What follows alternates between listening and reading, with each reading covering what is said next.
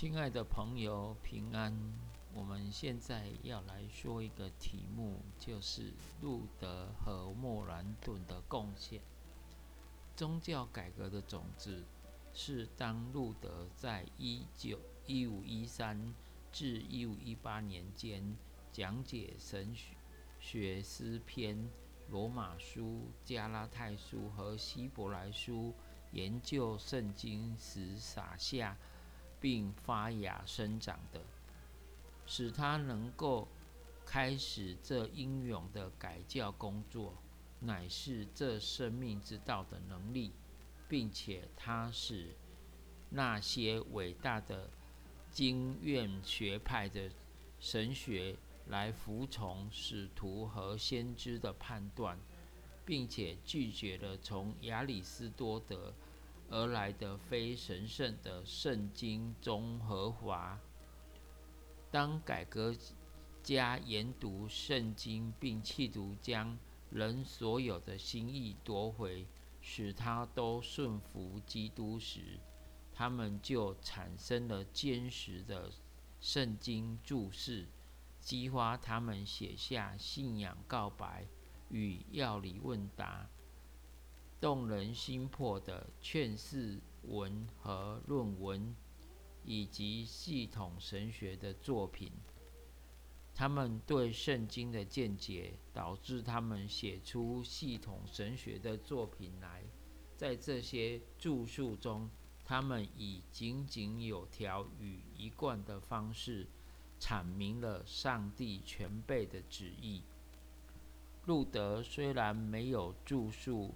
神学的书籍，他曾说：“这是神学的黄金时代，他已登峰造极，不能再有所进展，因为我们已经从坐在审判教会诸学者的座位上，并且本着使徒和先知的见解来试验他们。”我们就可以看出，他深知全部神学需要改革，也因此要彻底的加以思考，重新编著。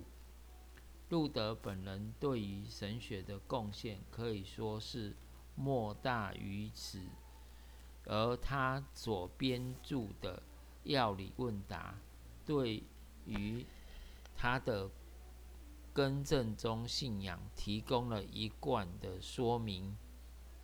路德的同工与继承人莫兰顿是第一位著述更正中系统神学的人。路德说，他的作品是在圣经之外最完善的作品。路莫兰顿经常讲解罗马书，当他。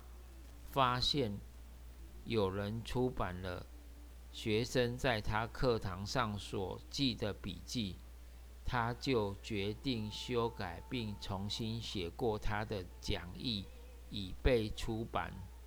目的是要协助那些希望更熟悉圣经的人。这些作品被称为《罗马书通解》。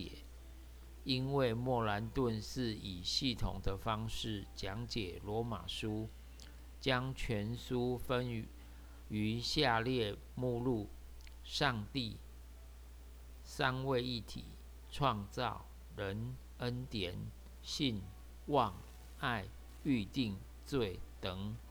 在以下的段落中，却清楚地看出它是合乎圣经的目的。